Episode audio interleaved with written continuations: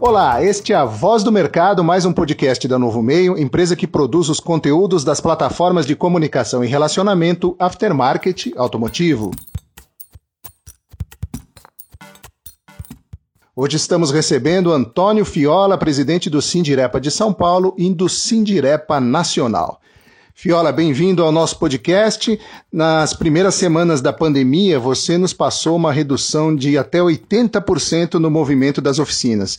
Nós estamos completando quatro meses desde o início do isolamento social, agora com uma abertura muito maior e mais carros nas ruas. Como estão as oficinas hoje, Fiola? Bem-vindo.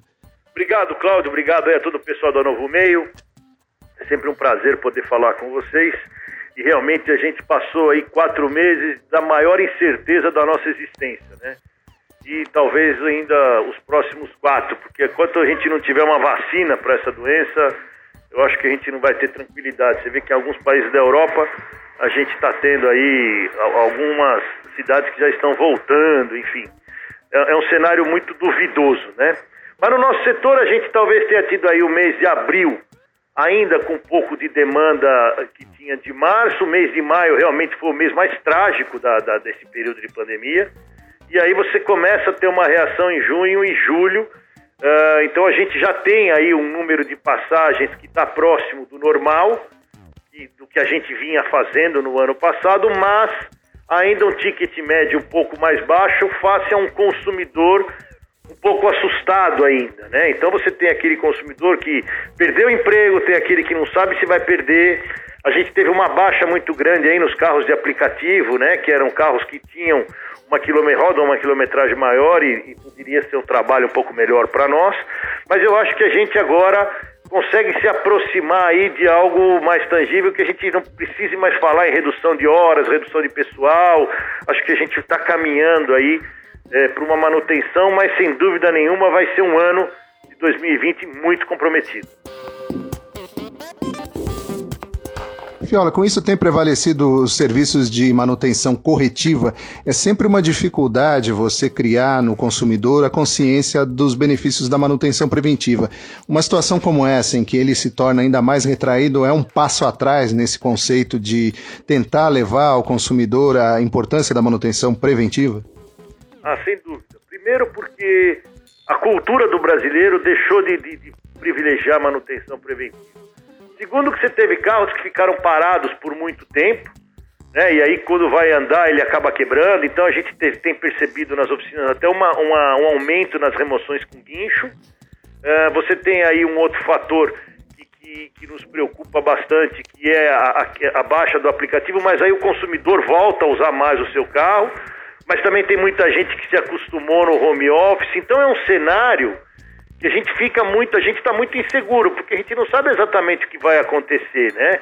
É, a gente fica nessa dúvida, porque assim, as pessoas vão fazer home office, mas até quando, né? Uh, e quem não faz home office vai se, vai se locomover com o seu próprio carro, vai evitar de pegar. Quem tem carro não vai querer pegar ônibus ou metrô, né?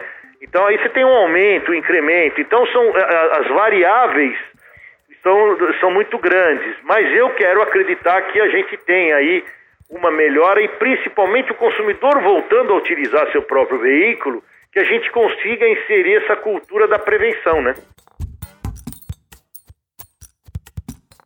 Nesses quatro meses também a gente tem ouvido muito que as oficinas vão ter que fazer adequações é, principalmente no que se refere à higienização e segurança para a saúde dos clientes e funcionários, também maior cuidado com o veículo, isolamento de, de, de volante, etc.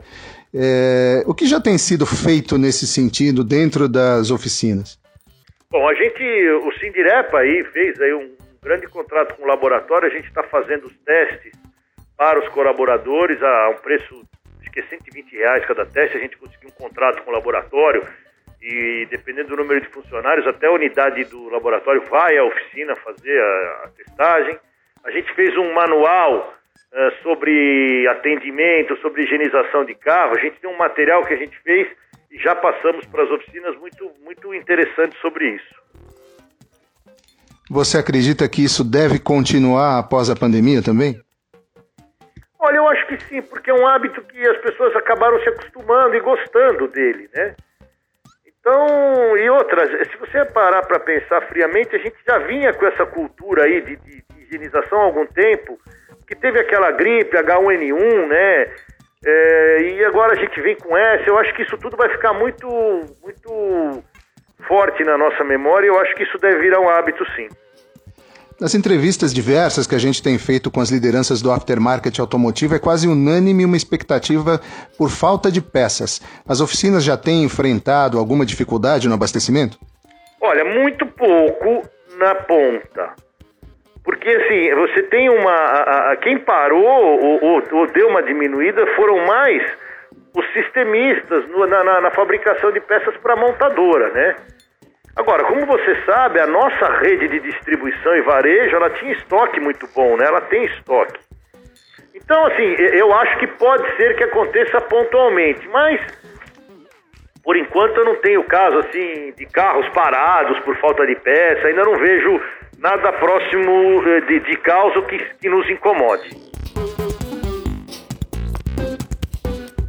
Ainda em relação ao abastecimento, a gente teve uma variação cambial muito forte, né? O real foi a moeda que mais desvalorizou nesse período e como você já citou aí, o consumidor também está com algumas dificuldades em razão muitos, em muitos casos de desemprego, é, redução salarial ou mesmo insegurança em relação ao futuro. É, você acredita que todos esses fatores somados podem de alguma forma mudar o perfil na escolha das peças de reposição aplicadas aos veículos, prevalecendo prevalecendo um pouco o preço menor e, portanto, algumas marcas alternativas nesse momento? Olha, o que eu tenho falado constantemente para todos é que esse período de pandemia ele deve deixar claro uh, quem eu quero para ser meu parceiro, né? Então eu, eu, eu acho que para nosso setor especificamente essa queda, do, essa desvalorização do real, ela vai ajudar a indústria nacional. Então, a, a, o que eu digo sempre, se eu pudesse dar um conselho, é vamos privilegiar a indústria nacional. É essa que está do nosso lado, é essa que merece a nossa, a nossa colaboração, é o varejista que está perto de mim.